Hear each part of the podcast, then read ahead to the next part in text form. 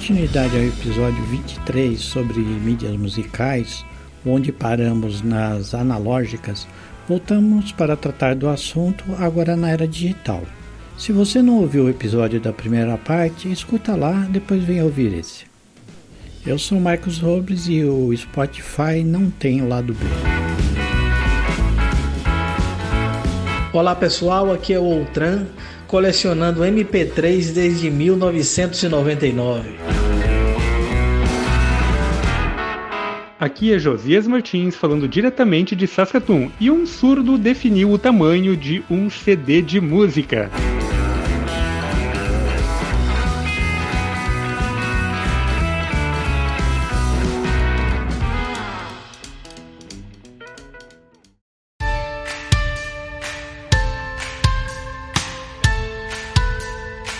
Pessoal, a gente voltou para a segunda parte do assunto sobre mídias musicais. Hoje nós vamos entrar na era digital. Infelizmente, o André não vai poder participar. Em compensação, temos um convidado especial aqui, que é o Ultran, que é o mesmo da outra vez. Na última reunião, nós falamos dos vinis, das fitas, cassetes, da música é registrada de forma analógica.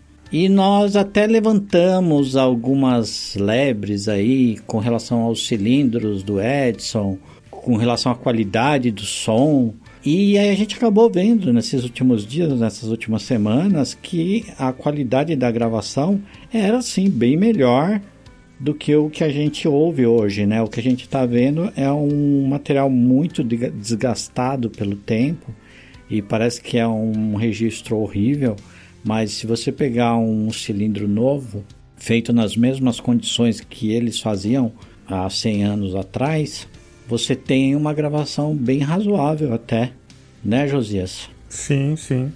Inclusive existem aí vários entusiastas que possuem esses equipamentos, né? É, alguns ainda constroem esses equipamentos atualmente, seguindo os mesmos projetos daquela época. E a gente consegue ver, inclusive no TikTok, tem pessoas que vocês podem seguir aí, que possuem esses equipamentos, fazem demonstrações, né, fazem gravações com eles, e é bem interessante.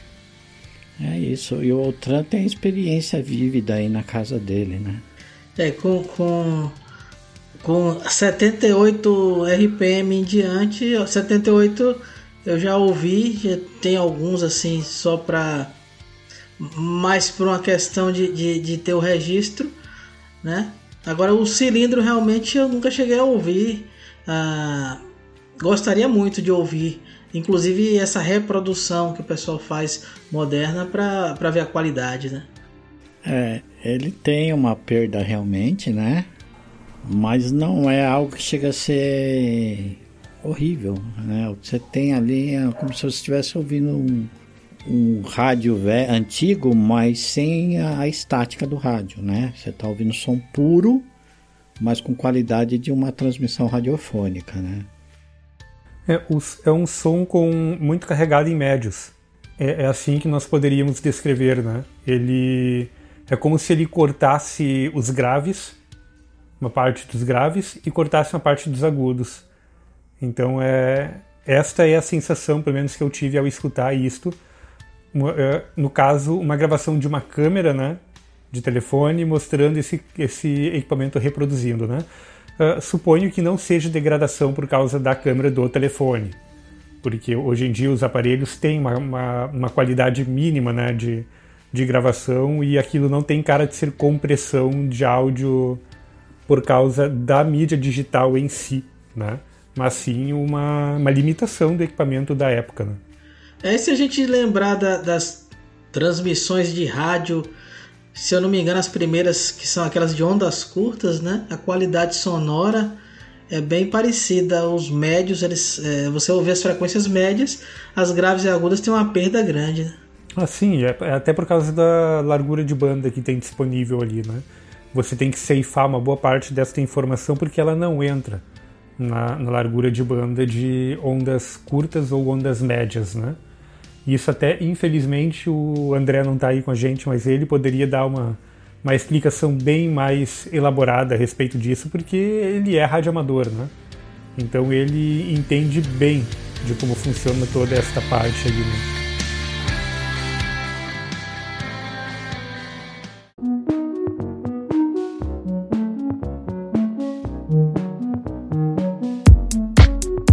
Então, no nosso último episódio, nós saímos de mídias analógicas como a fita cassete e o vinil. E um dos maiores problemas dessas mídias, né, à época, era justamente o desgaste dos equipamentos, o desgaste da mídia e por causa do mau uso dos equipamentos, da própria mídia, essas mídias começavam a ter um ruído intrínseco que acabava atrapalhando com o tempo a experiência de ouvir aquela música, né?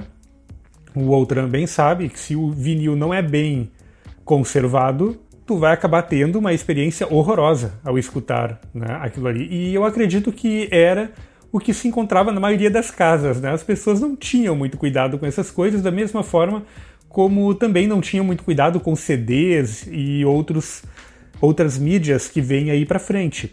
Só que a ideia, então, da chegada das mídias digitais era justamente melhorar este lado, este lado da experiência de escutar a música, né? Porque o que que acaba acontecendo? No momento em que você tem uma mídia digital, você consegue ter um algoritmo ali que vai recuperar esta informação e ele consegue tratar determinados erros, determinadas falhas que existem na própria mídia e reproduzir um áudio, vamos botar entre muitas aspas, com 100% de fidelidade. Na época se vendia que ah, o CD ele é som de alta fidelidade, né? Som hi-fi, blá blá blá blá blá blá blá blá blá. E de um certo modo, para o público em geral, realmente, do vinil, da cassete para o CD, foi um salto gigantesco de qualidade. Da mesma forma que a gente tem da VHS para o DVD. Porque a gente remove todo aquele ruído que era intrínseco daquele meio que era intrínseco de equipamentos muitas vezes desgastados e de mídias mal cuidadas, e você passa para um meio digital aonde este ruído ele não acontece mais, ou se ele acontece, o algoritmo ele trata isto, justamente porque a gente passa a ter zeros e uns ao invés de ter um relevo analógico para ser lido ali, né? Um relevo que ele pode sofrer diversas influências do próprio meio. Então, acho que antes da gente falar de mídia digital, é importante a gente entender o que, que é digital. Eu acho que nós estamos numa era que nós chamamos de a era digital, né? E isto ficou algo tão intangível para a maioria das pessoas, virou algo assim meio sobrenatural até, né? O digital ele é o zero e o um, ele é o binário. Mas em que, no que, que isso se traduz em termos de música? Nós falamos no podcast anterior que a música, a onda sonora, ela pode ser representada literalmente por uma onda, uma onda senoidal, né? Aonde nós podemos simplesmente pegar num quadro, num quadro negro e desenhar uma onda, né? Ou uma corda balançando, né? Isto é o equivalente ao áudio. Quando nós vamos digitalizar isto, nós precisamos fazer um processo chamado de discretização. Ou seja, Imaginem aquele caderno de matemática antigo, quadriculado, que ele possui vários quadrinhos ali. Nós vamos pegar e desenhar uma onda em cima destes quadrinhos. E se eu quiser saber qual é o pico desta onda, eu conto o número de quadrinhos. Então eu vou dizer, ó, o pico desta onda tem quatro quadrinhos e o vale desta onda tem três quadrinhos. Então nesse momento eu acabei de discretizar esta onda. Óbvio, numa onda analógica eu tenho infinito. Eu tenho infinitos pontos nesta onda analógica. Só que quando nós falamos de algo digital, nós temos um poder computacional limitado. Eu não consigo colocar uma onda infinita que eu possa ficar ampliando e ampliando e ampliando uma seção dela infinitamente. Eu preciso é, transformar isto em algo que meu computador possa entender e possa ter memória suficiente. Então a gente fatia esta onda né, verticalmente, igual esses quadrinhos do caderninho de matemática. No nosso caso, no caso do CD, a gente vai fatiar isto no equivalente a 24 bits. Então, Josias, você está dizendo que é algo semelhante a coordenadas que eu passo. Não é bem coordenada porque é relativo ao próprio caminho, né?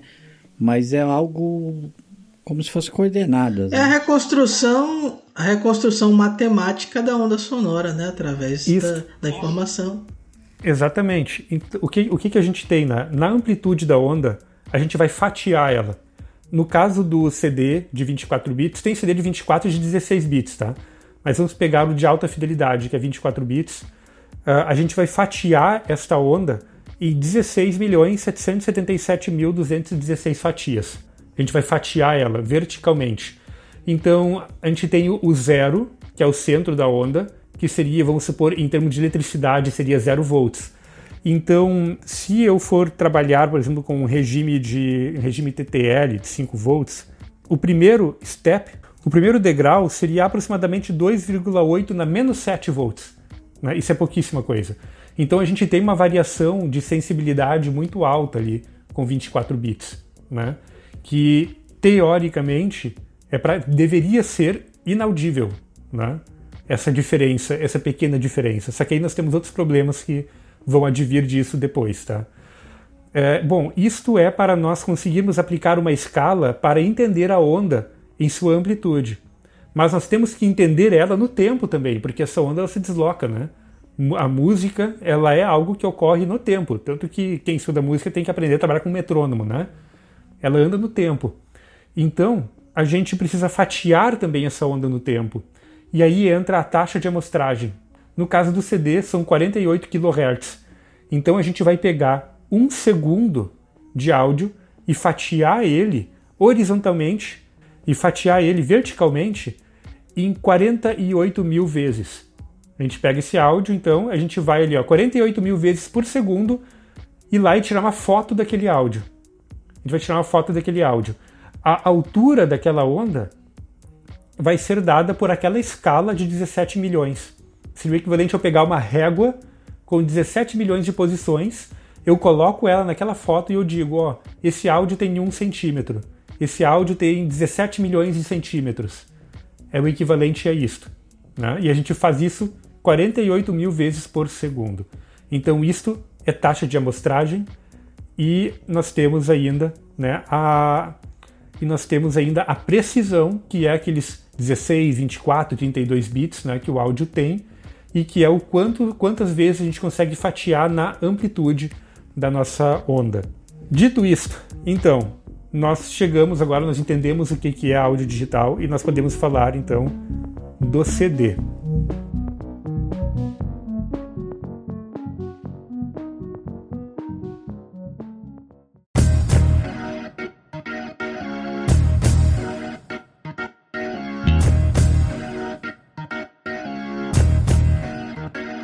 Os CDs surgiram no Brasil aqui lá para o final da segunda metade dos anos 80, com a promessa de ter um registro de alta fidelidade da música, né?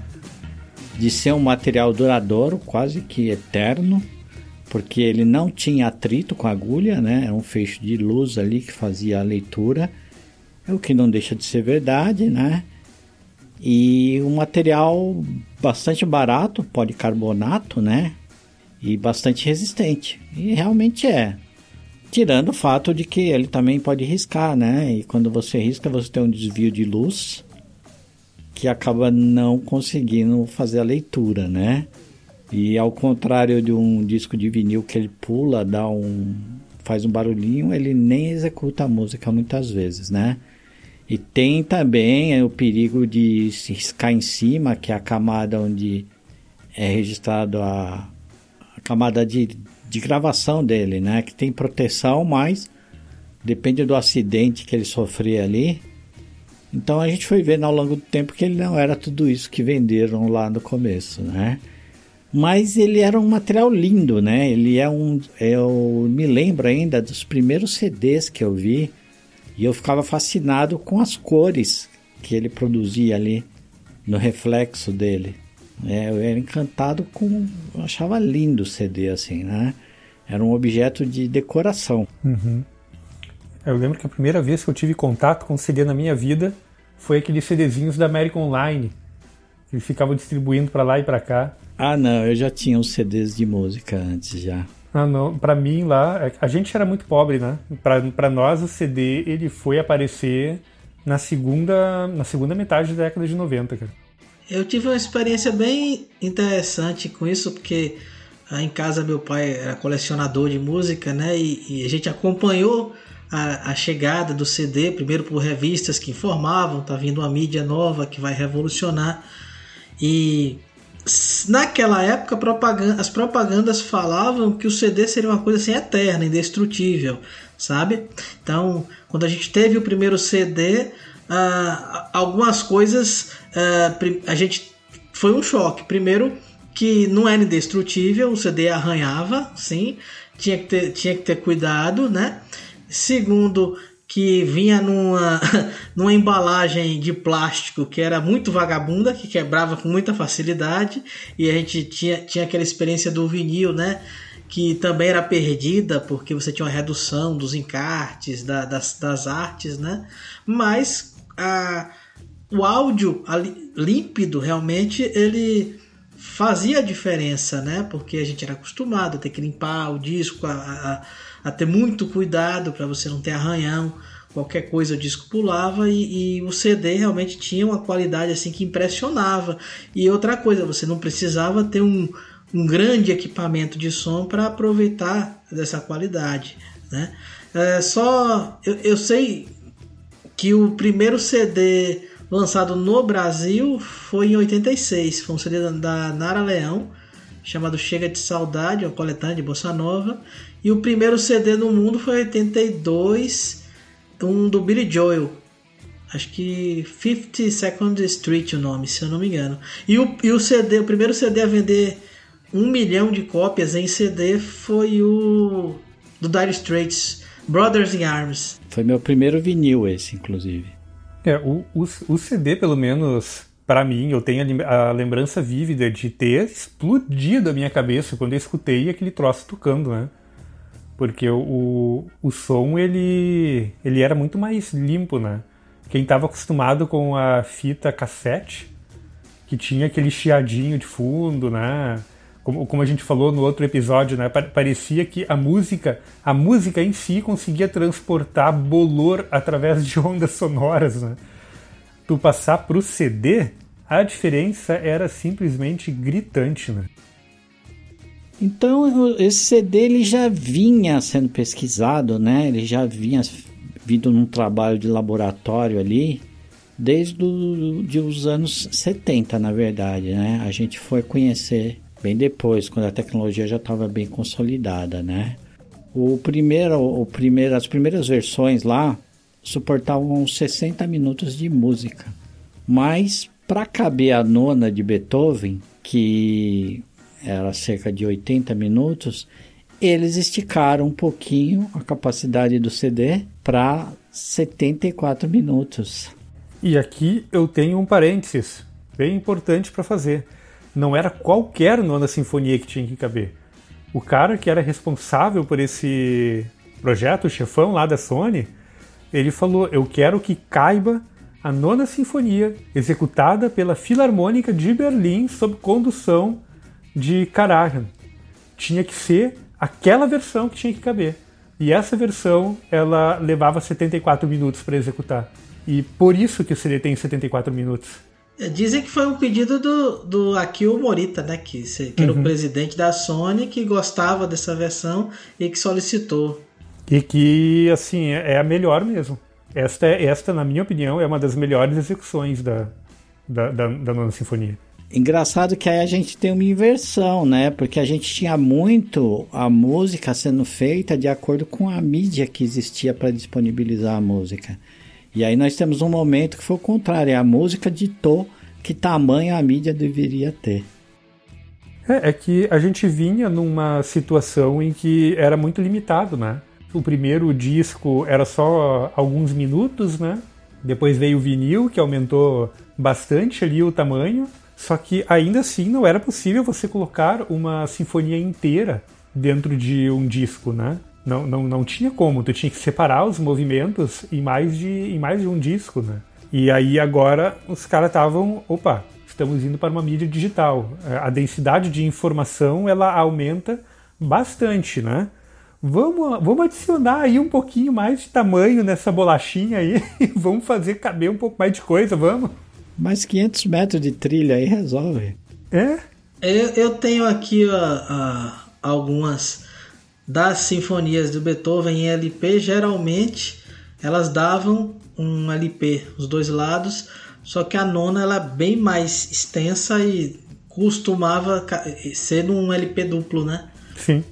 Mas normalmente dava as obras mais extensas geralmente vinham LPs duplos e isso aí deu uma resolvida porque até para você poder ouvir de uma, de uma maneira é, é, se recomenda que você ouça integralmente sem ter aquela parada né para trocar o LP aí o, o CD começou a proporcionar para o pessoal que é fã de música clássica é, essa experiência, né? Por outro lado, para o pessoal que é fã de, de música popular, começaram a aparecer os álbuns com excesso de músicas, né? Porque as bandas se empolgavam. E aí, para que em vez de 12, vamos, vamos gravar 20. E aí vinha oito faixas desnecessárias só para encher linguiça para cumprir o tempo do, do CD, né? Eu vou tocar um pedacinho da dona do Beethoven aqui.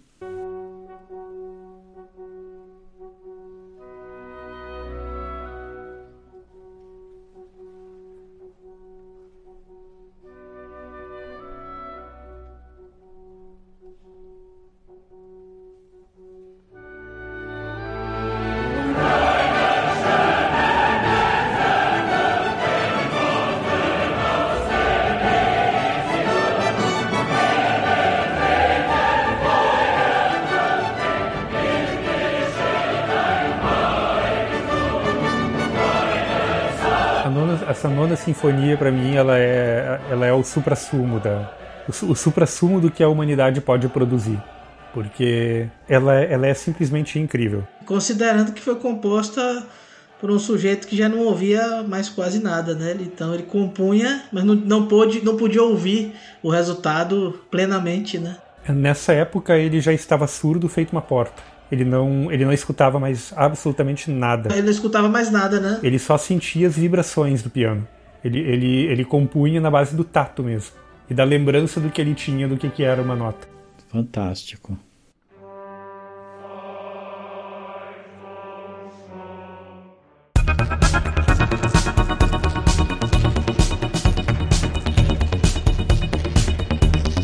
Funciona o CD ali fisicamente, né? Você tem uma trilha que é espiral minúscula ali, tem uma extensão de cerca de 5 quilômetros a trilha. Se você pudesse desenrolar ela ali, né? Você tem uma base de alumínio, onde você tem uma camada que em pontos minúsculos você tira ou você acrescenta a transparência dela através de, de, de laser, né? Você queima o material mesmo, né? Então queima com laser, aí por isso que a gente chama queimar CD, né? E aí você tem o retorno ou não da luz na base refletora, é onde você forma o binário. Lógico que a gente está explicando de uma maneira bem superficial, bem prática, né? Tem várias, vários de, detalhes aí, tem algumas minúcias técnicas que a gente não vai entrar no mérito. Mas basicamente é isso. Se a luz volta, é um, é um, é um dígito, se a luz não volta, é outro dígito. Você vai usar o retorno ou não retorno da luz. Uma outra coisa que o CD trouxe bem legal, além da durabilidade, da qualidade musical, foi a portabilidade, que você podia carregar ele num pequeno aparelho, assim como já se fazia antes com o Walkman, também da Sony, né? É, agora nós estamos falando na parceria da Philips e da Sony. E então você poderia andar com aquilo ali a tiracolo, era uma era um aparelho bastante pequeno, um pouco maior que o próprio CD. E era o sonho de consumo ali de qualquer jovem nos anos 90, né? Uhum. O, o, é, é, o Discman, né? O Discman, exatamente. Sempre quis ter um, nunca tive. É, eu, eu tive. Eu tive bem depois. Aí depois eu vou contar a minha história do, do CD, como que eu ouvia CD é, ele era uma mídia muito prática para carregar, inclusive no carro, porque no carro você tinha aquele monte de fita que derretia no sol nas viagens da família do Josias. e aí, derretia não, no seu caso foi a chave de fenda. Isso. Tinha que carregar a caneta Bic, né, junto? É, tinha que andar com a caneta Bic. E o CD, ele era bem mais facilmente carregado e ele tinha bem mais resistência, né? Era mais difícil você danificar o CD, que nem acontecia frequentemente com fita. Então, e uma coisa bem legal que saiu na no toca CD ali da, do carro foram as disqueteiras, né? Que eram uns monstrengos que você jogava lá no porta-mala. E de lá você fazia seleção de CD, ia tocando ali uma infinidade de música. Você tinha música para ouvir por horas, horas a fio ali, com, com alguns CDs ali, né? Eu nunca vi funcionando, gente, essa parte aí de disqueteira. Vocês já viram funcionando? Já, já vi, já andei em carro que, que tinha disqueteira. Eles, eles colocavam basicamente né, vários é, CDs, né? No, e você selecionava o CD, poderia mudar de um para o outro. Agora, aquilo quando dava problema, ninguém conseguia consertar. Era uma coisa super complicada. Na época, o pessoal andava com aquelas umas bolsinhas assim, porta-CD, né? Vários CDs no, no carro, tirar da, da, da caixa e, e andar com aquelas bolsinhas cheias de CDs para trocar. O CD original era uma fortuna no Brasil. Eu lembro que, eu lembro que a gente pagava, né? De vez em quando se comprava um original e era na faixa dos 24 reais. Isso lá no final dos anos 90, um, um CD. É, era, é era bem caro. O dólar era menos que dois reais na época, se você pensar assim, né? Naquela sim, época sim. o dólar valia menos que dois reais, um CD custando 24 reais. Hoje em dia você estaria com um CD aí próximo do, não sei quantos, 80, 100 reais, né? Sim, o salário mínimo era outro também, né? O salário mínimo naquela época era o quê? Uns cento e poucos reais. É, digamos assim que um CD naquela época seria o equivalente a tu pagar hoje uns 250, 300 reais num CD para uma pessoa, uma pessoa que ganha salário mínimo, né? É o que está custando hoje um, um, LP importado nessa faixa. Uhum. Por isso que a pirataria reinou.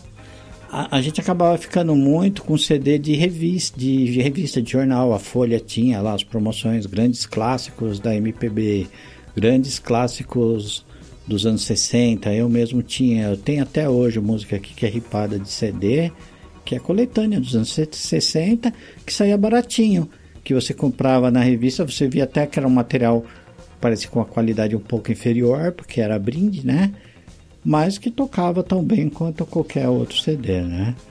Então você tinha verdadeiras coleções assim de que vinham de brinde ou vinham com preço reduzido de revistas, né? Então é, é a maneira de como você conseguia manter, é, montar uma CD-teca. O meu primeiro CD, pasme, foi do Brad. Brad? Brad. O meu primeiro CD foi dos Beatles. Caramba, começou bem. O meu primeiro veio junto com o aparelho, quando a gente comprou o aparelho, que fazia parte da, da promoção. Foi o 2 do, do Legião Urbana. Pô, começou bem também. Isso a gente tem que, tem que relembrar também, né? Porque a pirataria de CD tomou conta do Brasil, né? Depois, né? A, part, a partir da segunda metade da década de 90, que o CD começou a re, efetivamente se popularizar ali, né? A pirataria tomou conta, porque o CD ele era muito caro e aqui a gente tem a vantagem que a cópia do CD ela é uma cópia fiel, né? Tu copia o binário e tu não tem perda. Por mais que é, as gravadoras ficassem dizendo evite o pirata, o pirata tem baixa qualidade, né? sua música não fica tão boa, eles ficavam dizendo essas coisas, a gente sabe que não, né? Porque você está copiando aquele binário do jeito que ele é, não tem degradação ali, né? E existia, pelo menos na minha cidade, tinha uma loja que vendia o que a gente chamava de pirata premium, que era um pirata prensado no Paraguai, e tu colocava ele do lado do original, assim, ó, tu tinha que prestar muita atenção para perceber que aquilo era pirata, que não era original. E ele custava um quarto do valor, um terço do valor do original os caras reproduziam tudo, até os encartes que tinham dentro, sabe? Tudo, tudo. É que a gente sabe que o preço do CD não é por causa do material, por causa da fabricação da prensagem. É preço abusivo de gravadora, né? Porque inclusive eles repassam muito pouco pro artista. Sim, e nessa época as gravadoras elas se valiam, né, da situação de o artista depende da gente para lançar o, o álbum e quem quer escutar depende da gente para ter o acesso ao álbum. E depois que veio o, o CD e a possibilidade de você copiar o CD, esse império começa a ruína.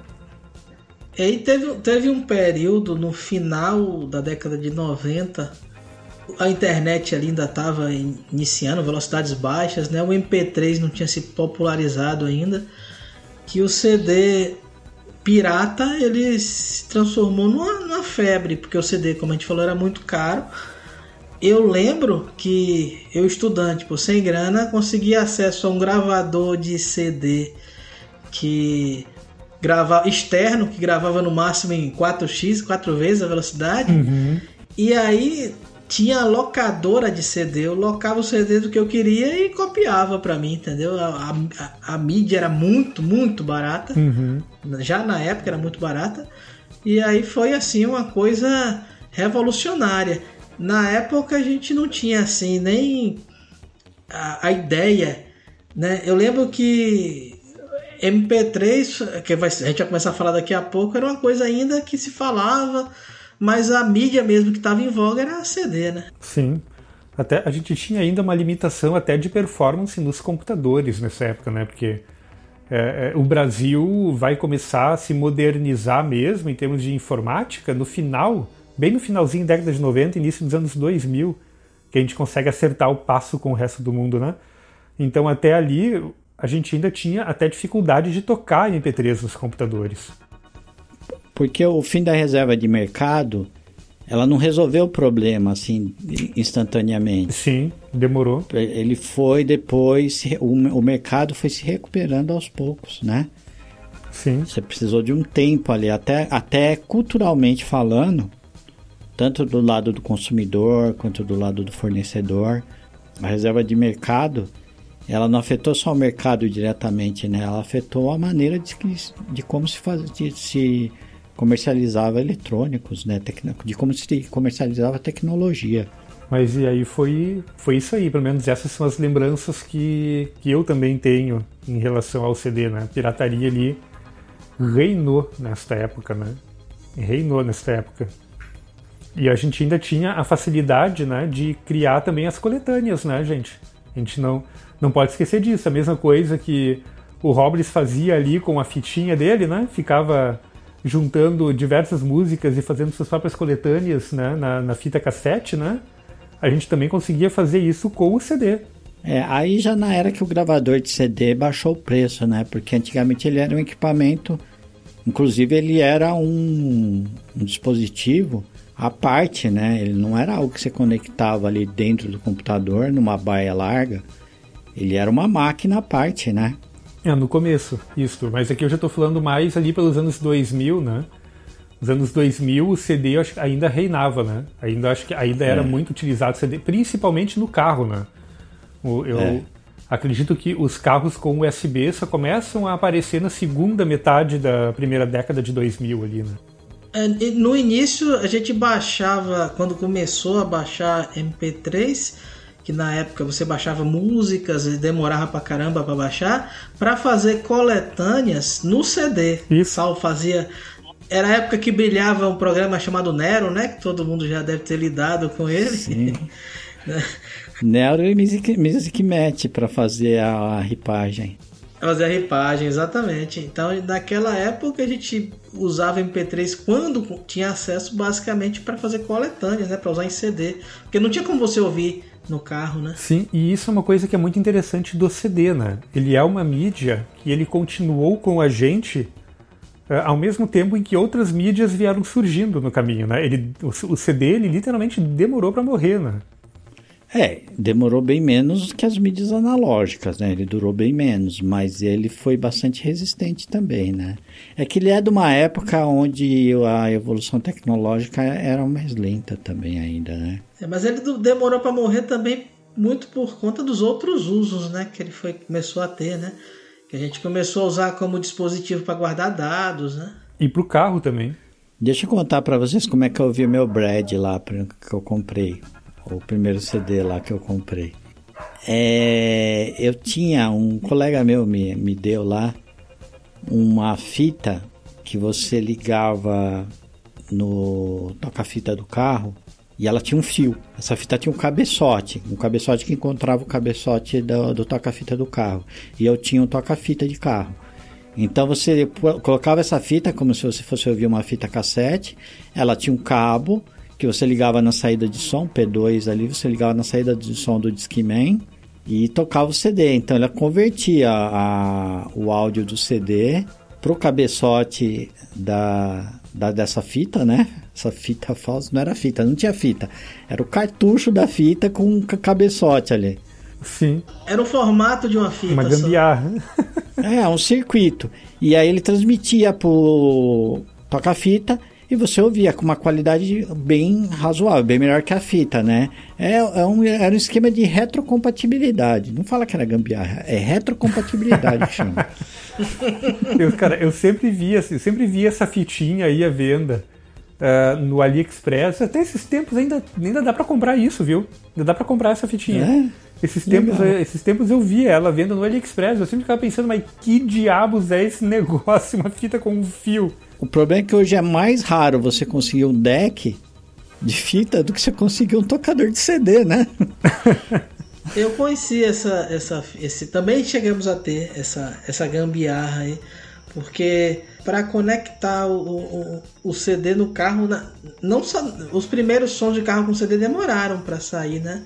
Aí ficou muito comum o pessoal usar o Discman para fazer essa adaptação não só a questão do primeiro CD para carro aparecer, mas tinha um grande problema, né? Que como é que você vai amortecer o impacto do carro no sacolejar das ruas, nos buracos, né?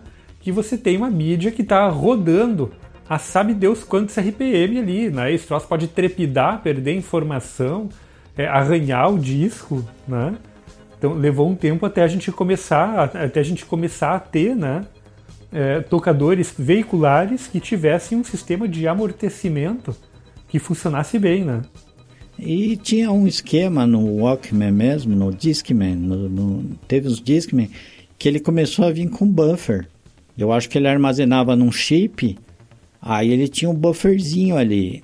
Aí ele. O que você ouvia é o que estava no buffer. Se pulasse o CD, não fazia mal, porque as informações no buffer estavam organizadas. Aí ele só repunha o buffer. Parece que ela suportava coisa de 10 segundos assim de música. Então quer dizer, podia sacolejar pra caramba para começar a bagunçar o que você estava ouvindo. É, dependia do, do, das condições que você estava sacolejando o carro, porque eu lembro que isso aí estrada muito esburacada, no ah, buffer não resolvia não. É, eu pensei Sim. que você estava falando do carro encostado, caminho lá, que também sacolejava é. bastante às vezes. É, eu lembro. Também, né? Mas. Eu, eu lembro do primeiro, do primeiro rádio de carro que meu pai colocou no carro dele. O primeiro foi um da Panasonic. E esse, esse deu alguns problemas. Né? Ele entrava num buraco, o CD parava de tocar. Aí ele se indignou com aquele troço, ele voltou lá na loja, troca esse daí e bota outro. O que que recomendo? Daí os caras, ah, tem esse JVC aqui de segunda geração que esse aqui não dá problema. Aí ele trocou por esse JVC e nunca mais.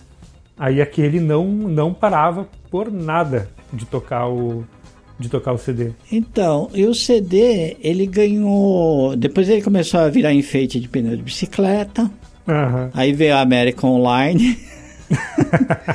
e distribuía CD a dar com pau em tudo quanto é lugar. Aí você começou a fazer. Eu usava como descanso para descanso para os copos na mesa americana lá. É, porta-copo, mobile, não sei mais o que. Quer dizer, é, derretia ele para fazer vasinho, virou item de artesanato. Não, a gente, a gente ali nos anos 2000, a gente comprava aquele espino de CD, né? Vinha 50, 100 CDs, a gente pagava o quê? 50 centavos, 30 e poucos centavos um CD. Né? Smart Buy, ouviam sem marca, Toscão, que começava uhum. a descascar do nada. E a gente copiava CD, inclusive, de Playstation, né, cara? Sim. O CD foi uma revolução, cara. Não, não, não dá para tirar esse mérito. Ele foi uma revolução, foi. acho que em, em termos de mídia de armazenamento geral, né? Tanto que a Nintendo abandonou o projeto de CD dela, que estava adiantado, ela estava em parceria com a Sony. Sim. Ela abandonou o projeto de CD porque era fácil piratear.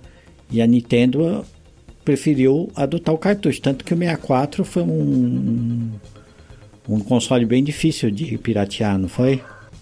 Foi sim, mas muito mais pelo custo mesmo do que a dificuldade tecnológica em si. Entendi. E aí. E acho que ele foi o último, foi o último a usar cartucho, né? O último grande console. Foi. Teve algum Tem, o Nintendo o agora usa ainda. O Nintendo atual, aquele portátil. Não, mas aí não é um cartucho, é um cartão SD, né, cara? É. é. Fantasiado de cartucho. Entendi, é verdade. Não sabia, não sei como ele. Que, que tecnologia ele tem por dentro, né? É, o cartucho antigo ali, ele era uma memória, ele era uma memória EPROM, esses cartuchos antigos, mas isso daí vai ser para outro papo, é. o nosso vindouro episódio de consoles. Certo. Já fazendo propaganda. Então, você começou a ter a mídia como uma mídia bastante viável para armazenar dados, como era tudo digital, tudo binário, né? Então você começa a ter distribuição de softwares, de sistemas operacionais, que também é um software, né? Dentro do CD. E você tem um leitor de CD no computador, passa a ser parte essencial de um computador.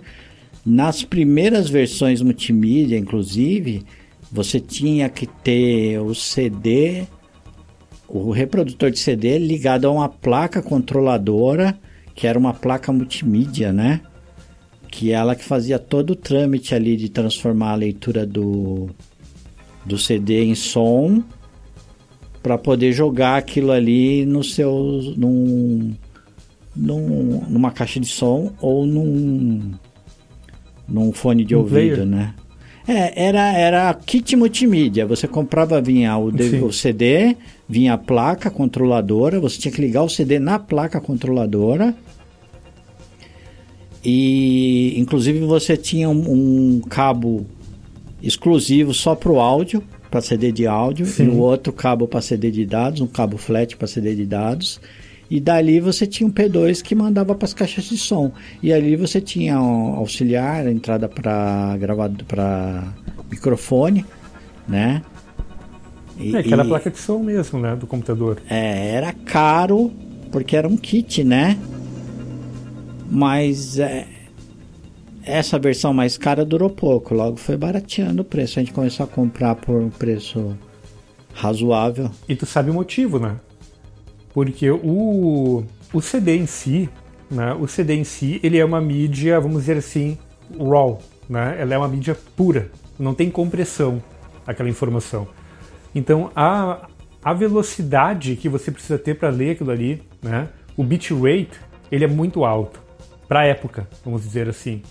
Um computador, né, ali um Pentium MMX, né, que era o que a gente tinha no Brasil ali nessa época, né, de 1995, segunda metade da década de 90, era o que o Brasil estava conseguindo ter, né?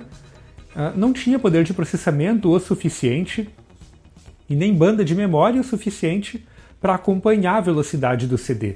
Sim. Então, se você tentasse ler, executar né, o CD digitalmente, processando no sistema operacional, a música ficava travando. Ela ficava travando. Então, qual é a gambiarra para isso aí? O próprio disco, o próprio CD, o próprio CD, o próprio drive de CD, ele conseguia ler a música e ele conseguia executar a música.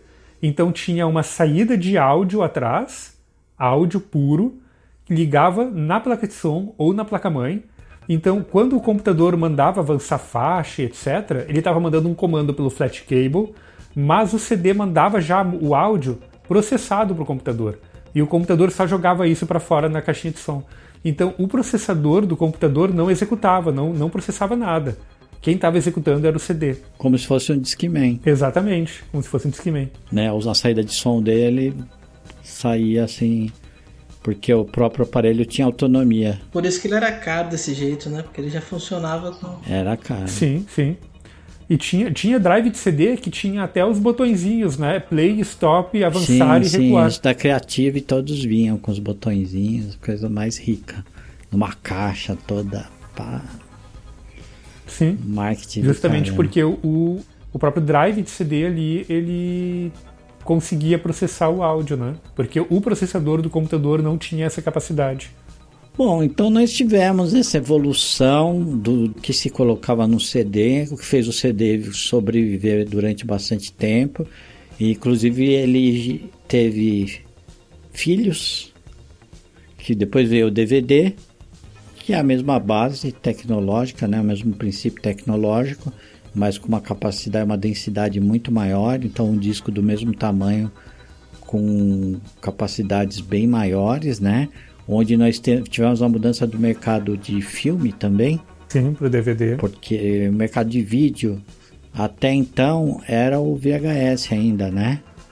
E aí o CD veio, aí ele caiu o custo, quebrou as locadoras e nós tivemos um modelo, nós vimos um modelo de negócio se extinguir pelas, por causa das facilidades da era digital, né?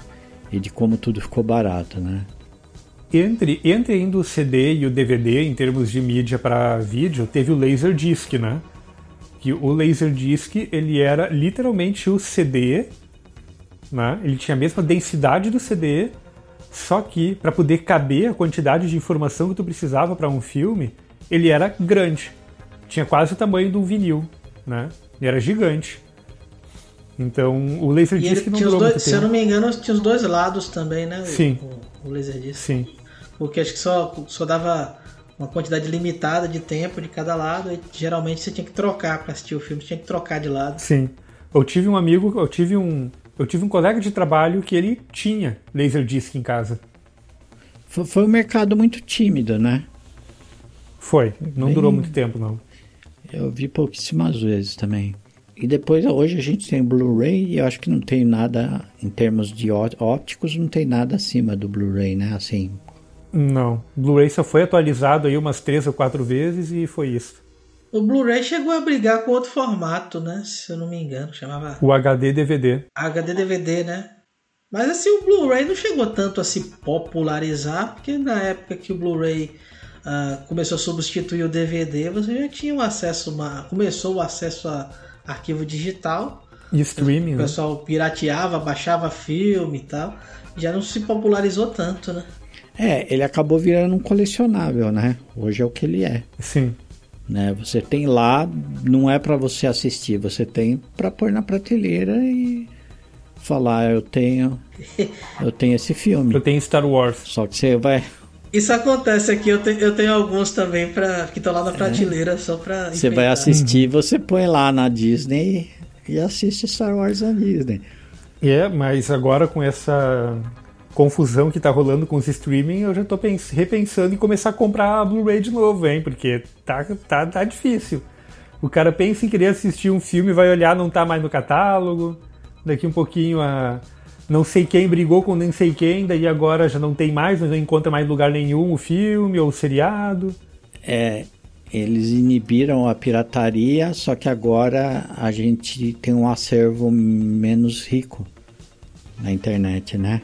É, e você acaba tendo que assinar vários serviços diferentes se você quiser ver séries variadas, isso acaba complicando, né?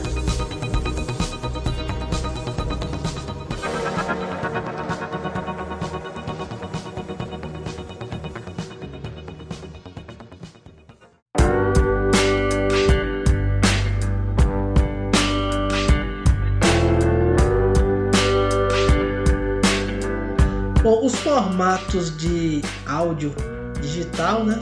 Eles começaram a, a se popularizar uh, com o advento da internet, né? Que permitia a troca de informações, a troca de músicas. É, e já existiam anteriormente, mas você tinha formatos como o Wave que eles não tinham compressão. Então você tinha arquivos muito grandes e que para a internet, né, para da época ficava inviável você disponibilizar esse tipo de arquivo. Mas houve o surgimento ali e a popularização no final da década de 90 do MP3, principalmente, que é um formato comprimido numa razão de aproximadamente 10 para 1, né? É, o, o, que ocuparia 10 megabytes em Wave, ocuparia 1 em, em MP3. E ao mesmo tempo começou a surgir os, os compartilhadores né, de arquivos naquela época. Uhum. O primeiro foi o Napster, né, que era o, o, mais famoso.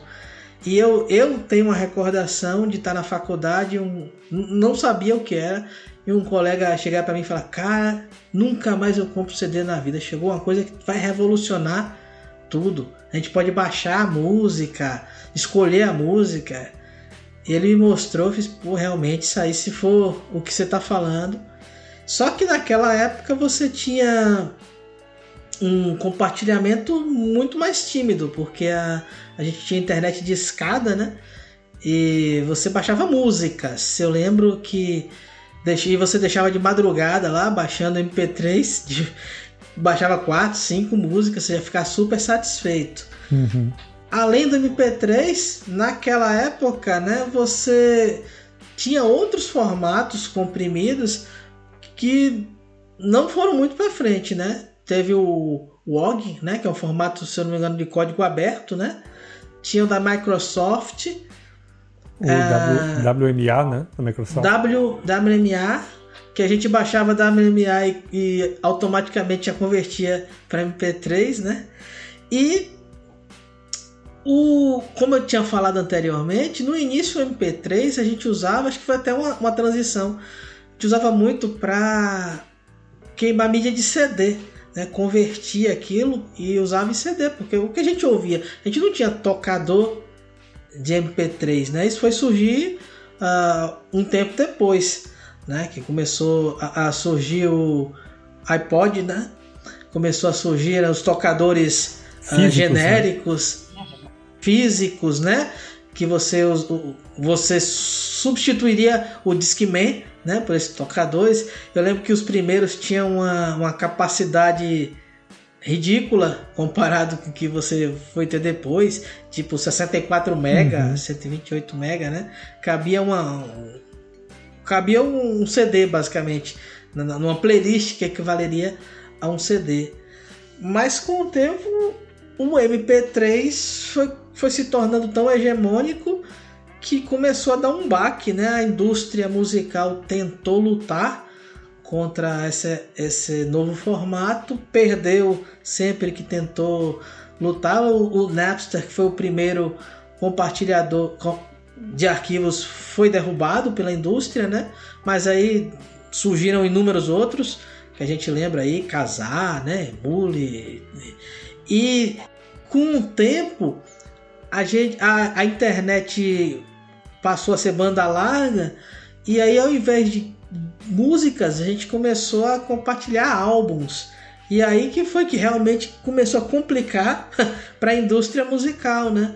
Porque você, o cara lançava um álbum essa semana, no mesmo dia já tinha o álbum disponibilizado para download, e todo mundo, em vez de comprar o CD, fazia o download para ouvir o álbum. E aí começou realmente a, o declínio da indústria musical como ela era na época, né? Então, o MP3 não só modificou o hábito de ouvir música, como modificou toda uma indústria, das indústrias que mais ganhava dinheiro, né? Que era a indústria musical. Que ela, as, as gravadoras, os conglomerados das gravadoras começou a ter que lidar com isso.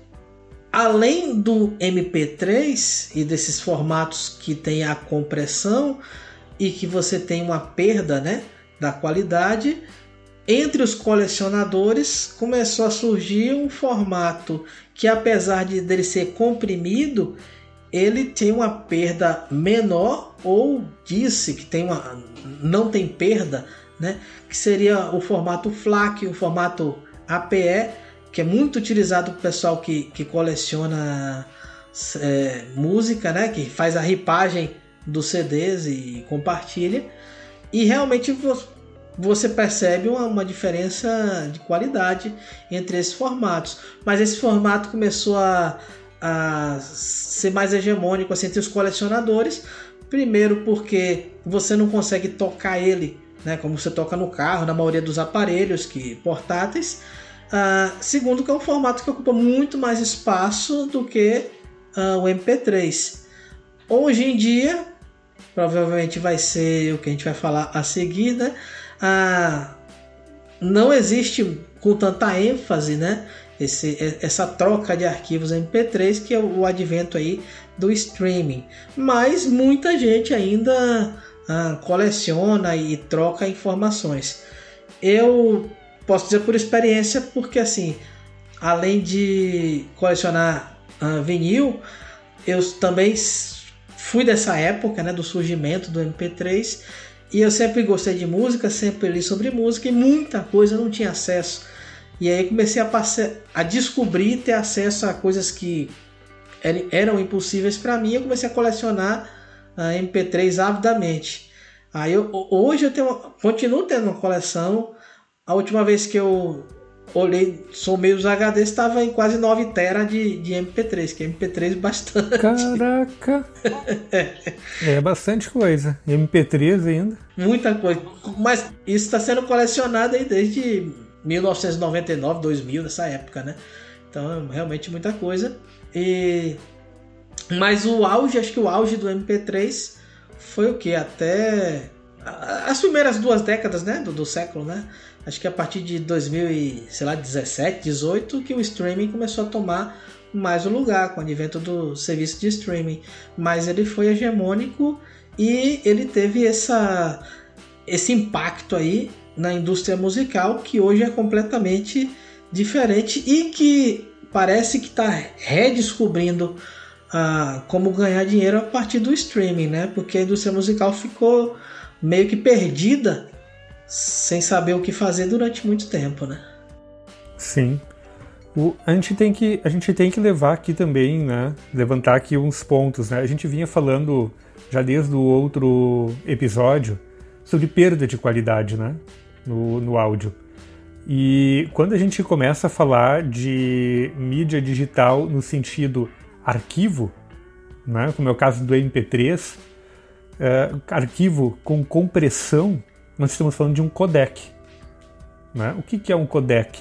Um codec é nada mais do que uma receita de bolo que te diz, ó, aqui eu tenho esta informação. Esta informação, para te poder ler e entender ela, tu tem que seguir estes passos aqui. Então, o que, que acontece? Tu tem ali uma quantidade, um mar de bits, e aí o codec diz, ó, esses primeiros bits tu usa, tu monta, tu coloca aqui, ó, desse jeito. Esse outro de bits, tu pega ele e tu bota desse outro jeito. E assim tu vai fazendo. No caso de um arquivo sem compressão, como é o caso do Wave, os bits que estão ali, eles são do jeito que eles são, né? São do jeito que eles são. É a mesma coisa que você pegar um livro e você começar a ler aquele livro. É ali, simplesmente lê e toca esse troço, né? Já MP3, OGG, FLAC, todos esses, esses padrões, eles necessitam de um codec. Por quê? Porque eles são comprimidos. Né? O que, que significa comprimir um, um áudio? Voltando lá para aquela conversa no começo do episódio, onde eu expliquei como é que a gente pega um, um áudio que ele é analógico e transforma em digital. A gente tem aqueles 17 milhões de fatias, né? Que pegam a amplitude, e a gente tem aqueles 48 mil fatias em um segundo, né, que vão pegar o, o áudio vindo no tempo ali, né? Quando a gente comprime esse cara, o, o alvo do MP3 ele vai agir, na, principalmente na amplitude. Então, ao invés de ele pegar aqueles 17 milhões que a gente tem ali na amplitude, ele vai dizer o seguinte: olha, tu pega só uma janela, em vez de pegar todos os 17 milhões, tu pega só a meiuca, os 10 milhões da meiuca, esquece o resto. Ou, ao invés de tu pegar todos os, os 17 milhões, vamos dividir isso pela metade, a metade tá bom, né? Pega toda a amplitude de ponto a ponto, só que ao invés de 17 milhões, tu pega, sei lá, 10 milhões. Fatia isso em 10 milhões em vez de 17 milhões. A mesma coisa, os 48 kHz, 48 mil fatias que a gente tem. Ao invés de pegar 48 mil, vamos fazer isso aqui variável Em alguns momentos tu pega 48, em outros tu pega 24 mil, né? Vamos variar esse negócio. O que que isso acaba influenciando? O espectro de áudio que a gente consegue escutar, ele vai, né? Isso aqui o Outram pode pode me confirmar depois, né? Que toda essa parte de medicina aí, né? Mas o ouvido humano, se eu não me engano, ele consegue escutar de 24 Hz até em torno de 20, 24 kHz, né? Alguma coisa assim. Um ouvido humano saudável, né? Não de não de velho já meio baleado assim dos ouvidos. Não, meu. É, você vai, você vai perdendo a, a, frequência alta com a idade, né? Quanto, quanto mais velho você vai ficando, as frequências altas você vai perdendo. Eu tô perdendo. Não, mas é, todo mundo tá perdendo. então, o que, que o MP3 basicamente faz? Ele ceifa essas bordas, né? Aquilo que a maioria das pessoas já não conseguem muito escutar. Então ele vai perder essas frequências muito baixas e as frequências muito altas. Por que as muito baixas? As muito baixas porque a maior parte dos equipamentos não consegue reproduzir muito, esses graves mais profundos. Né? A maioria dos fones de ouvido, a maioria dos rádios vai ser fabricado para reproduzir a partir de 60, 70 Hz. Abaixo disso, perde tudo. Então o MP3 ele foca ali a partir de uns 80 Hz mais ou menos e até aproximadamente lá nos 12, 13 kHz. Isso um bom MP3, né?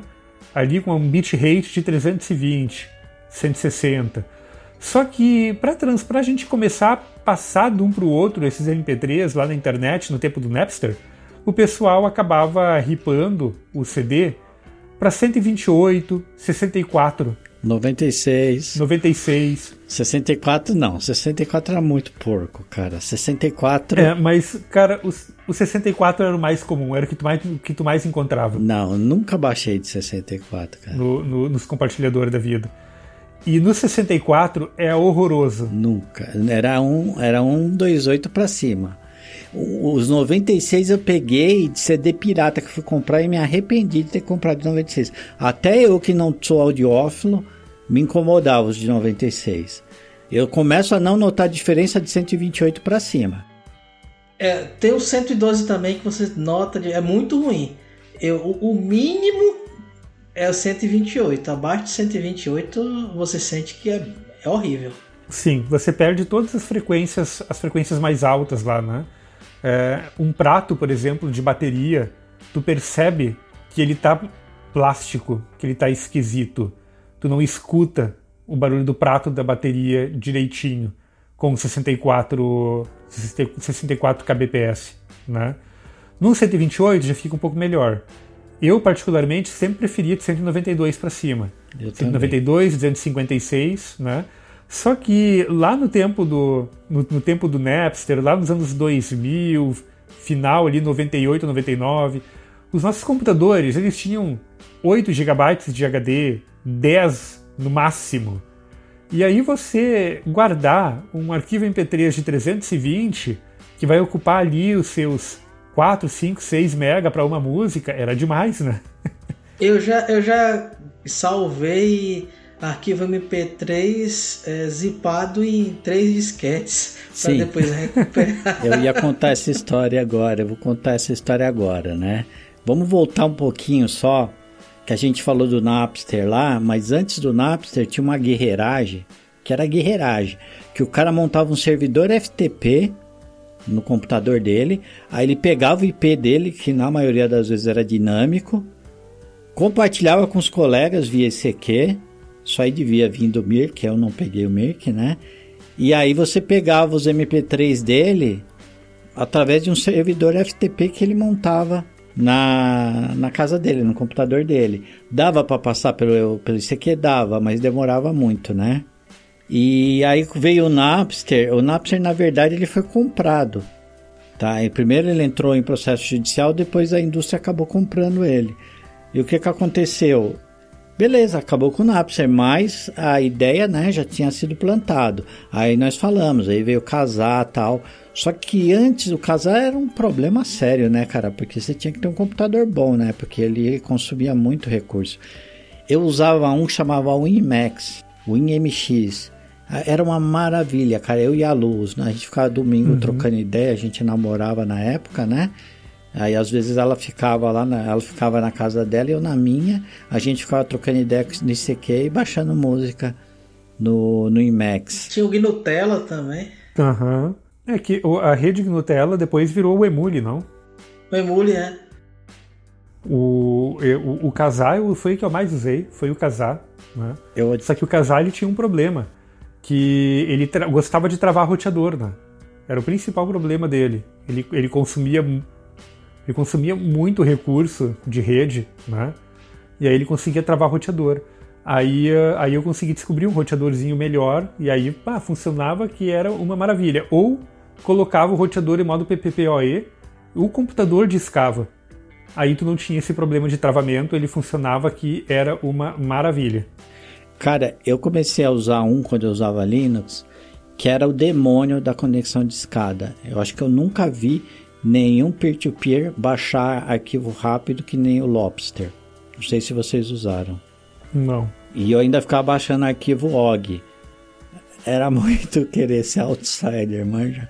Eu lembro que o casar antes se chamava, se eu não me engano, Morpheus. Aí é depois é, é que. Não era? Morpheus, é depois que virou casar. E aí essa prática, inclusive, acabou se estendendo para outros arquivos, né? Depois, porque ficou fácil, né? Você compartilhar softwares, softwares, vírus, muitos vírus. Principalmente vírus. Com, e com o surgimento da banda, banda larga, que banda larga, entre aspas, né? Que era 64 kbps lá no começo, né?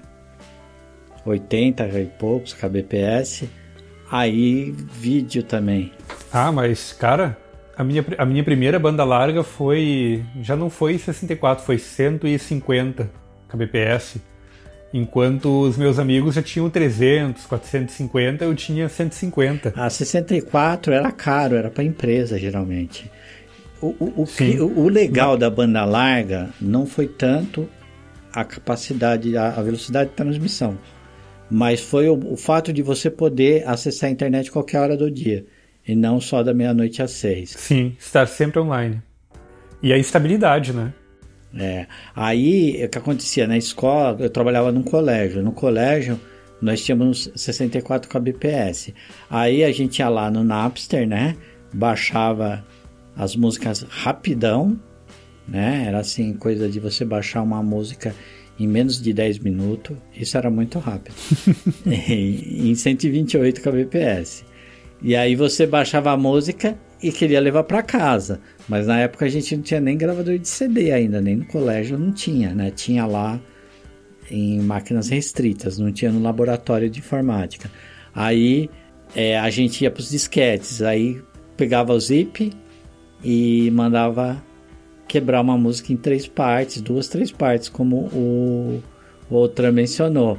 E aí eu tinha um programa que chamava VGA Copy, que ele formatava o disquete de 1.440, ele formatava com 1.720.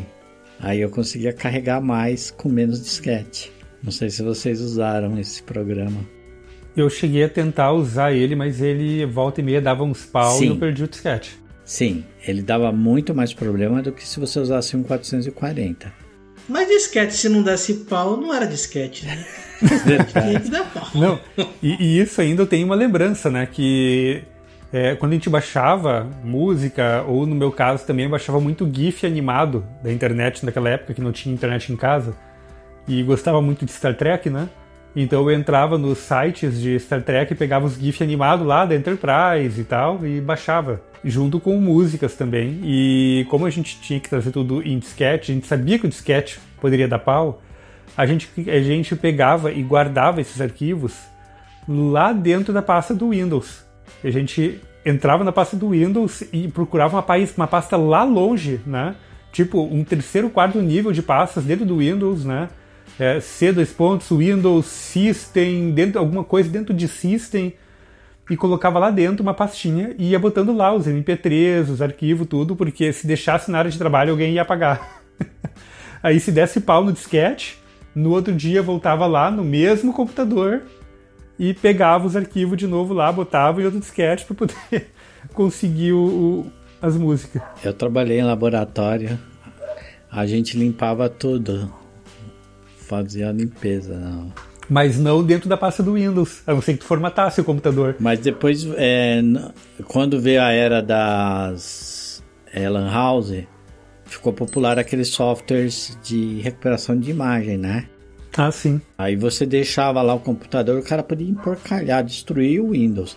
Você ia lá e pff, dava um, recuperação lá, né? Que nem tem, é o que até hoje se usa em notebook, né? Que OM... Snapshot. É, snapshot. E aí você voltava todos os arquivos, aí já era os MP3, né? Mas a gente não usava isso na, na época, não.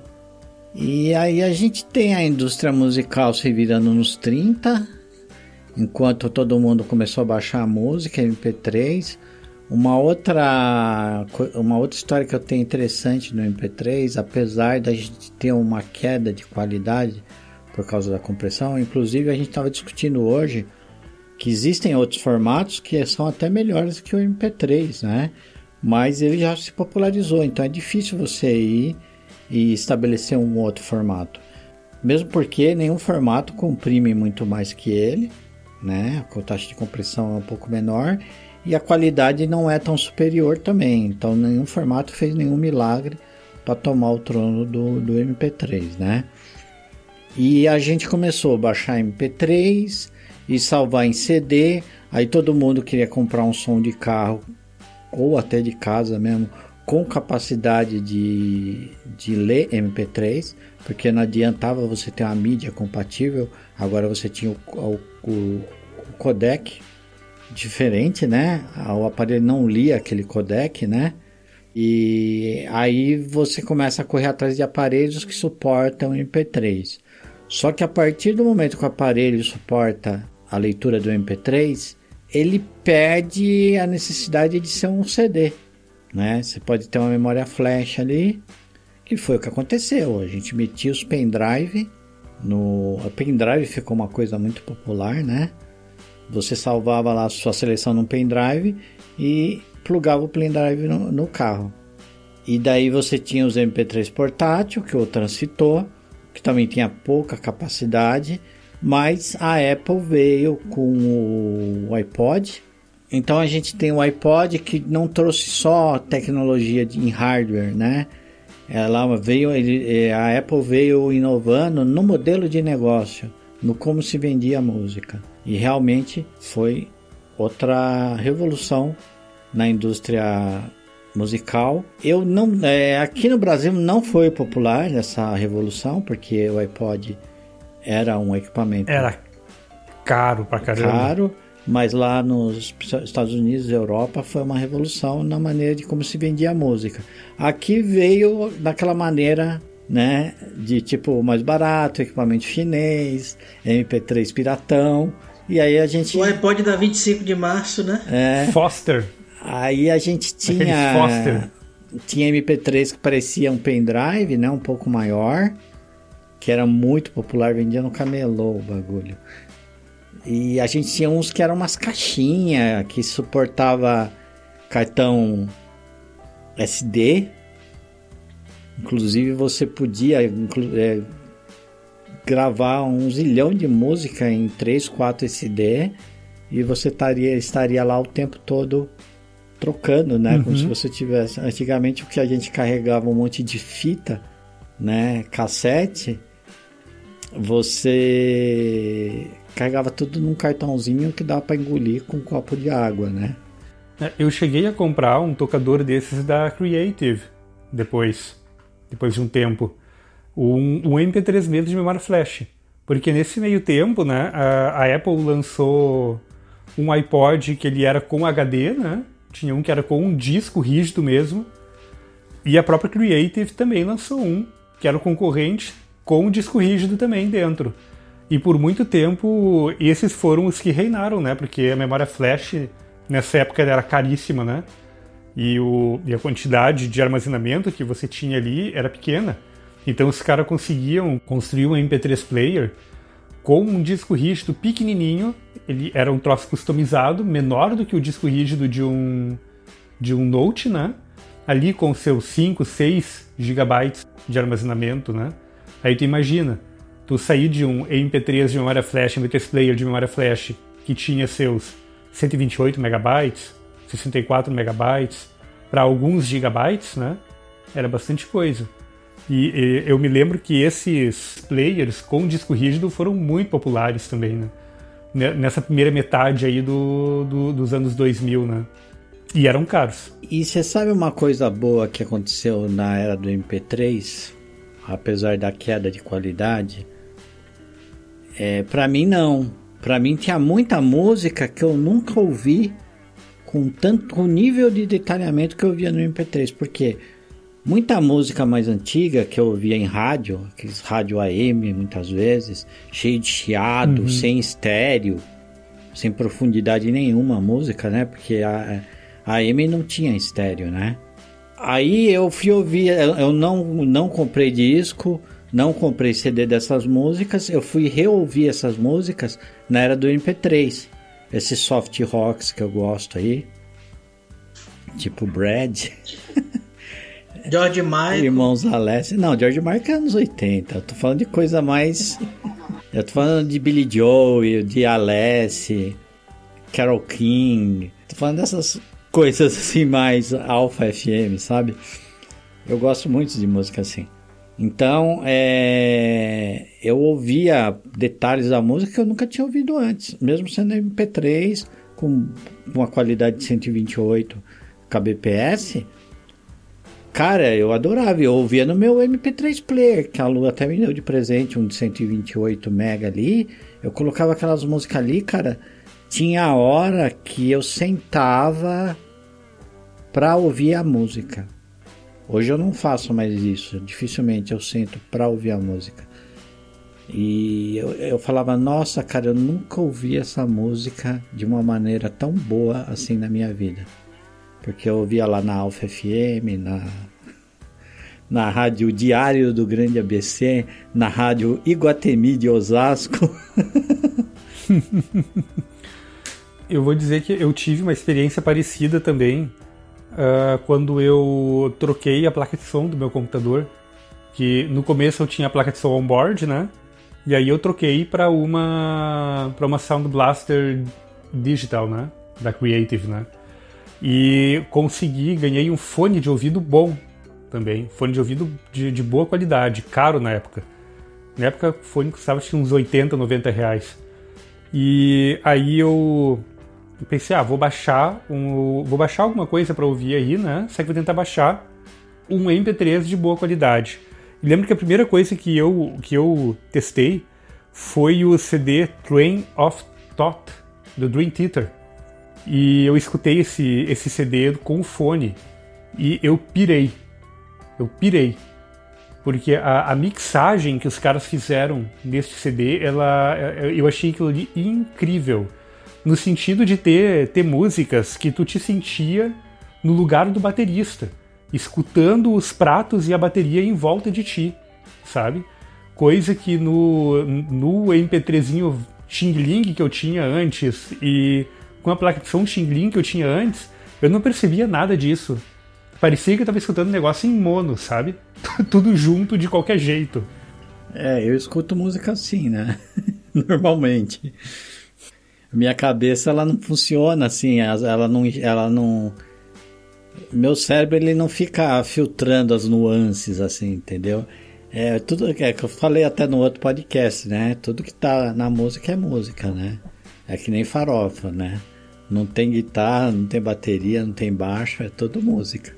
Eu não sei se vocês tiveram esse problema, mas no meu carro que eu tinha no Brasil, eu tinha uma, um limite de número de arquivos que eu podia botar dentro do pendrive. O, acho que o rádio ele indexava em 8 bits, então eu só podia ter 255 arquivos MP3 Sim. por pendrive. Isso acontece até hoje, viu? Aí botava um pendrive lá de 8 GB e tu podia usar nem que 15% do pendrive porque ele não lia o resto. Eu tenho meu problema no meu carro hoje.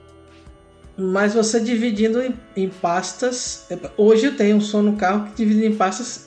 Eu sei porque eu tenho um, um, um pendrive. Eu uso um pendrive de 32 GB no, no carro. Muitas e muitas e muitas pastas. E elas tomam. Sim, mas o, o do Polo não resolve. O, o, o Polo dois, do Polo até o 2010 não resolve tu dividir em pasta. Ele lê o file system inteiro. Ele não lê por pasta. O que eu fiz no meu foi pegar um monte de SD, um monte de cartãozinho SD que a gente tinha aí, de 4 GB. Então você ficava comprando SD porque você queria mais espaço, mais espaço para isso, para aquilo, porque o SD teve uma certa popularidade, né? Você colocava ele no, no computador, no notebook, usava bastante e no MP3 player. Então a gente tinha um monte de. Até hoje eu tenho um monte de SD. Não é nem micro, não é nem micro SD, tô falando do SD. Do, o grandão. É, então eu tenho um monte rolando aqui. Eu entupo ele de música.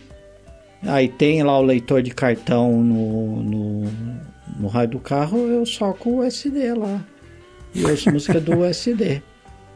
Eu, mas eu não ando hoje com o carro, cara. Eu saio, hoje eu ando com o que com o carro? Cara, eu devo andar uns 6 km por dia com meu carro. Não, pouco mais hoje que o Yuri mudou de escola. Mas eu não andava nem 4 km por dia com meu carro antes. Tava assim, eu nem sei porque que eu tenho carro, pra falar a verdade, viu? Cara, segunda, terça e quarta eu vou para uma cidade que fica a 96 km daqui. Quinta e sexta eu vou para uma que fica a 75. Então eu faço esse percurso de segunda a sexta. Então é muito MP3 para ouvir. é, fosse, fosse o meu carro, tu ia estar tá com problema daí, porque é só 255 no, no pendrive, independente se tem pasto ou não.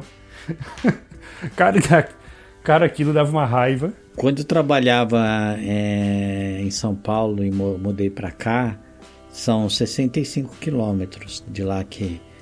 Só que é São Paulo, né? Você demora duas horas para chegar em casa, uma hora você demora para sair do centro de São Paulo depois da estrada.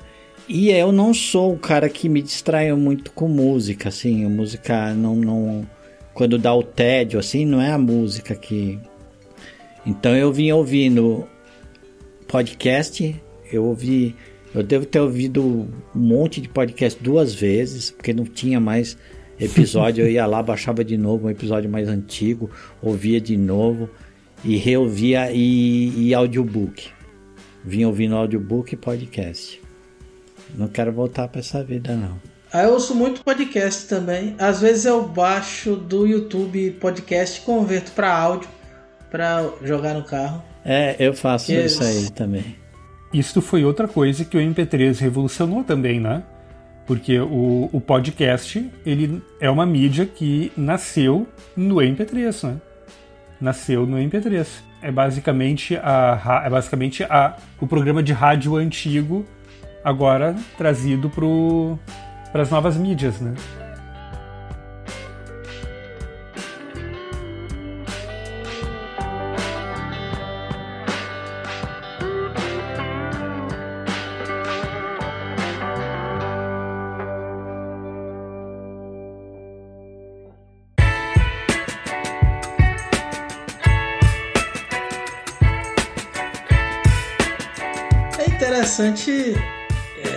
Gente até, depois de ter falado de tantos formatos, né? Lembrar como é que as pessoas ouvem música hoje, né? Que cada pessoa tem uma, uma lembrança e cada pessoa hoje tem uma maneira de escutar. Ah, eu, eu sou de uma época que você comprava um, um álbum e eu continuo fazendo isso e, e ouvia o álbum na íntegra, sentava para ouvir o álbum. Hoje em dia as pessoas, tanto que está voltando hoje os singles, né? Os artistas não estão lançando mais álbuns, muitos lançam sim, lançam a, o que acontecia antes da, do LP, voltou a ser agora, os artistas lançam singles, né? Faixas avulsas. É, eu continuo ouvindo os LPs, a, a coleção de LP, sento para ouvir, compro bastante ainda e continuo ouvindo, principalmente no carro os MP3, né, que eu dirijo bastante, uso o carro durante a semana muito. E agora que eu estou trabalhando em cidades distantes da, da que eu moro, eu continuo fazendo as playlists e ouvindo muito o MP3. Mas eu sei que hoje em dia uh, você não precisa ter mais formato físico nenhum, né? A maioria das pessoas simplesmente tem uma assinatura no streaming e a coleção tá ali, né? A coleção tá pronta para ouvir, né? A gente tem a, a portabilidade né, do MP3 vindo pro smartphone, que é um negócio tão comum hoje em dia que a gente esqueceu o quanto ele foi revolucionário. Porque ele trouxe a, sua, a música lá para dentro, através ainda do MP3, que você podia salvar, né, os MP3. O iPhone veio com, com isso, né, e o Android, ou outros smartphones aí, vieram com essa facilidade de você salvar suas músicas no celular e escutar no celular. É, o iPhone até, na realidade, o primeiro iPhone, ele era um iPod com que por um acaso fazia ligação, né? Fazia ligação. Na real. Porque ele não tinha nem, nem a loja ainda. Não tinha nem loja ainda, né? É. Então ele era um iPod que fazia ligação. E aí você tem não só a música, né? Mas você tem o, o vídeo indo pro seu bolso. Quer dizer, a música já estava no bolso, né? Só que estava no equipamento dedicado. Ela parou, ela saiu do equipamento de, dedicado e foi para um equipamento multiuso. Né? Então você tem música, você podia fazer ligação, você tinha tudo que a gente começou a ter no celular, né? Câmera. E, e mudou também o modelo de negócio, porque aí o MP3 perdeu a praticidade e aí a gente começa a ter os streams de música, como o transitou aí. E aí a gente tem um plot twist. O modelo OG, o modelo OG, que eu era hipster desse modelo, porque era um, eu, eu, era hipster do, software livre, né? Eu defendia ele, porque o MP3 tem royalties, né? Eu, e o OG era uma alternativa gratuita, né? Um formato gratuito, formato não proprietário. E eu ficava defendendo, né? E só que ninguém queria ouvir o OG, ninguém queria ouvir minha palavra do OG, né? E hoje o OG é o formato que o Spotify usa. Eu usava bastante ele, viu? Eu é? gostava mais dele do que do MP3. Mas você é muito nerd. Quando você faz o download de uma, no, de uma música no, do Spotify para ouvir offline, ela é baixada no, no formato OGG? Cara, você não consegue ver.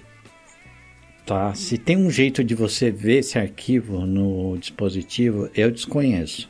Tá? Nunca procurei. Mas ele é streamado nesse formato, né? Eu, eu não sei como funciona, cara, porque uma que não, não, não é uma coisa que te despede. É, eu, eu já pesquisei por curiosidade. Não é uma coisa que me despertou a vontade, assim, por exemplo, de ripar, de, de piratear, entendeu? E daí, ainda mais depois que eu fiquei sabendo que era óleo, eu acho que é um, um óleo que, que ele baixa, porque ele baixa pro, pro aparelho, né, Josias? É, ele vai streamando, né? Eu imagino que ele vai streamando aquilo ali, independente se. Não, tem, tem opção de você baixar e ouvir offline. Sim, tem.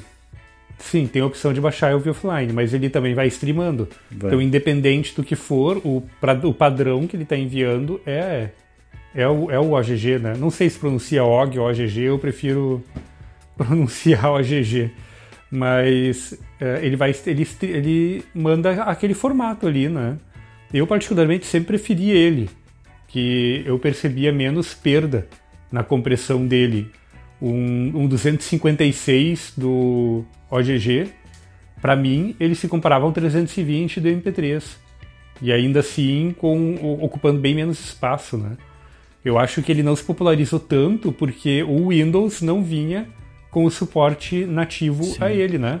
O Windows Media Player rodava MP3, mas não rodava o OGG. O iPhone não tem capacidade nativa de rodar o OGG não tinha, pelo menos as versões anteriores aí, o próprio o próprio Spotify parece que instala um plugin junto com ele lá para poder decodificar o MP o OG. Ele não tem nativo no sistema operacional, entendeu? Que interessante. E, e eu, eu sempre defendi, agora tá aí, né? Virou virou uma das maneiras mais populares hoje de, de se ouvir música. Só que não é transparente, né? Uma coisa que ninguém enxerga, né? Uma coisa que poucas pessoas têm essa curiosidade, né? pessoa muitas vezes quer saber onde salva, justamente para copiar, para ripar. E eu nunca descobri, mas não fui muito a fundo também não. Mas nunca vi ninguém comentando assim, tipo, ah, eu salvo os arquivos do Spotify, entendeu? Eu, eu tenho meus MP3 até hoje. Eu devo ter arquivo aqui que foi baixado no Napster aqui e levado para minha casa via disquete. Deve ter até hoje arquivo aqui. E teve uma época que eu não não tava eu tava em contenção de despesa mesmo, então não tava pagando Spotify. E eu ficava, fiquei ouvindo o MP3 um tempão ainda, até pouco tempo. Eu uso o streaming também, ainda tem, tenho, tenho um dispositivo. Eu tenho uma aparelhagem de som aqui, eu conectei o. que eu uso, que eu uso o, os LPs e tal, uma aparelhagem boa. E eu conectei uma, o Echo Dot, né? Aí eu uso o Spotify pelo conectado no som, coloca nas caixas ah, de tá. som, quando eu quero ouvir. Eu, agora eu tenho problema com streaming, primeiro que né, nem tudo que você procura tá lá, tem muita coisa que não tá lá, né? uhum. né? E tem coisa que tá lá que tá numa por questão de direito autoral, tem muita coisa que tá lá que é uma regravação. Você conhece a versão original, tá lá numa versão que não é Sim. a original, né? E isso às vezes uhum. me incomoda, entendeu?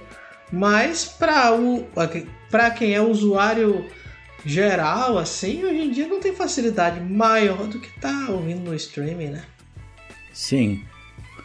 E você falou tudo agora. Uma coisa que me incomoda muito no Spotify é você tentar ouvir uma música que você tem aquela memória afetiva do jeito que você ouvia no rádio.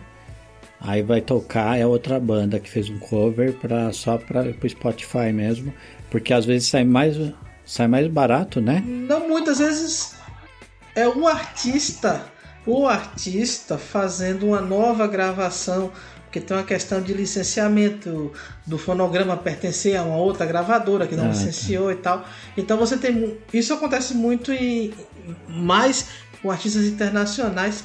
Você tem ali uma regravação da, da tá. não é aquilo que você foi acostumado a ouvir. É, eu, eu tenho uma uma que me incomoda muito que tem no Spotify é a Bliss, a Hero Call eu não gosto daquela versão do Spotify. Propaganda dos cigarros Hollywood. É.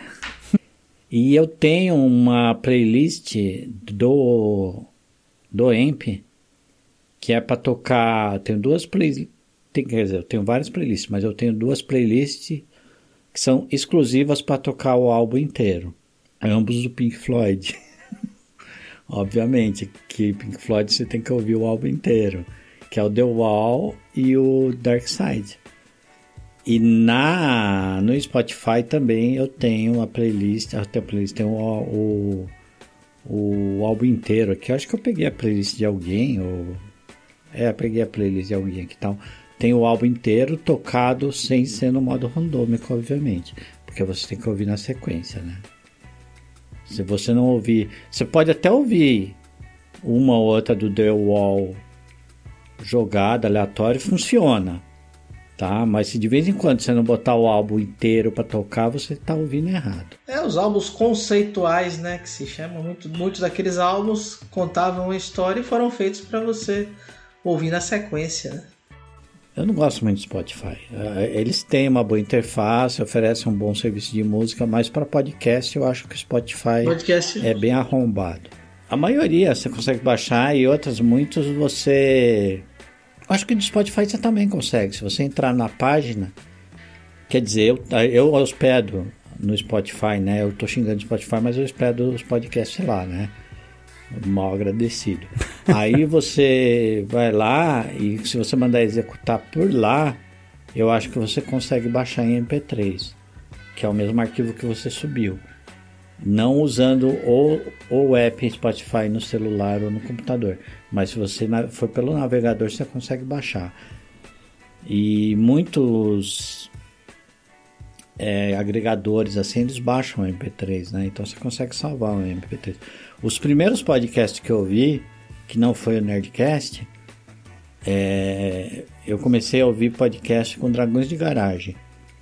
Eu não sabia nem o que era agregador. O que, que eu fiz? Eu fui lá, baixei o MP3 do site, salvei no meu celular e ouvi como se fosse música. Né, como se fosse um tocador Eu de também. MP3. Aí, depois do meu segundo podcast foi o Mamilos. Mesma coisa. Fui lá, baixei o podcast e ouvia como se fosse um MP3. Ouvia pelo MP3 Player. Eu fazia a mesma coisa no começo. Eu lembrava que o primeiro podcast que eu ouvi era um daquela revista de Exame Info, né? Que tinha um podcast de, de, de informar de TI e tinha um que chamava Papo Tech, que era de tecnologia. Ah, do- bem- ah, 2000 e muitos. Antes de conhecer o, o, o Nerdcast, né? Acho que foi o primeiro que explodiu. É, ele- é a porta de entrada para um monte de gente, né? E, e eu não tenho problema nenhum de ser também. Eu gosto do, do Nerdcast, né? Só que eu não comecei com ele. Eu não- eu achava que podcast tinha que ser era uma mídia de gente especializada no que ia falar. Então, o pessoal falava, ah, vamos fazer o podcast. Aí o pessoal gravava, o pessoal do fórum gravava o podcast. Eu falava, mano, sei lá, eu achava que podcast era coisa de acadêmico. Por quê? Porque o que eu, a, a minha noção de podcast era mamilos, mas com gente foda sendo entrevistada e, De dragões. e dragões de garagem. Então eu tinha, depois que eu fui ver que o podcast era o que você quisesse, né? Tanto que a gente faz essa merda aqui, a moda caralho, e tamo aí.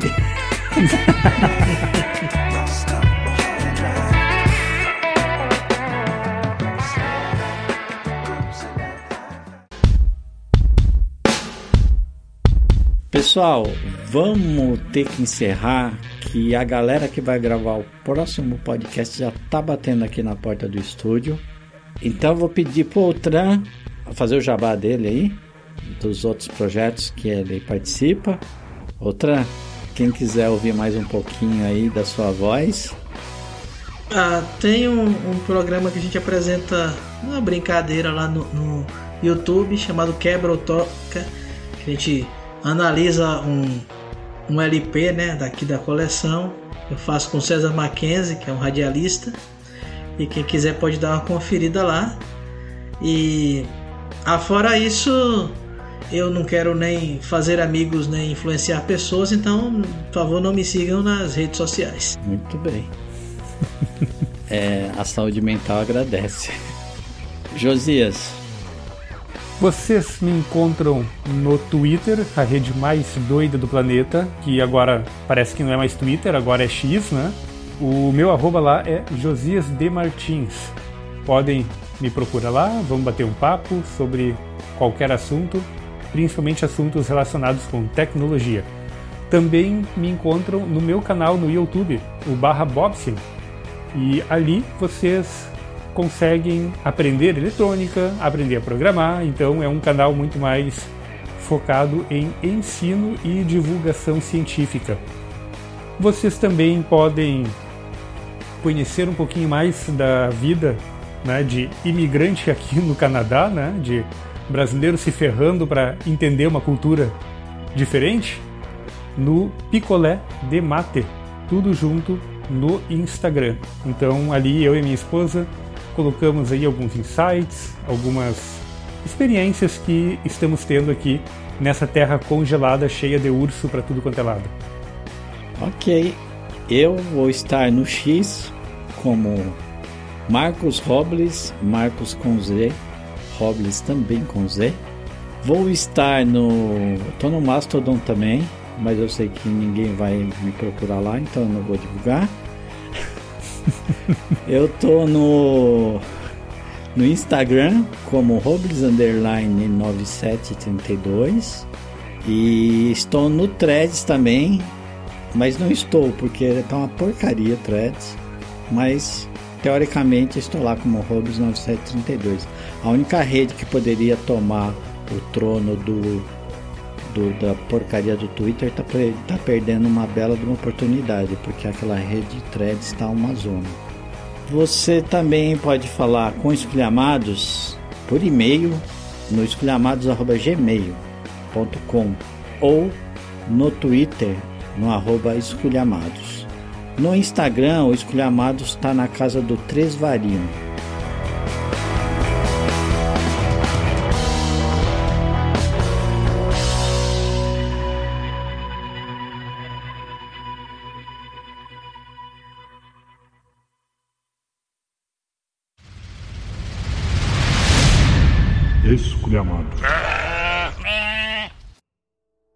Editado por Marcos Robles.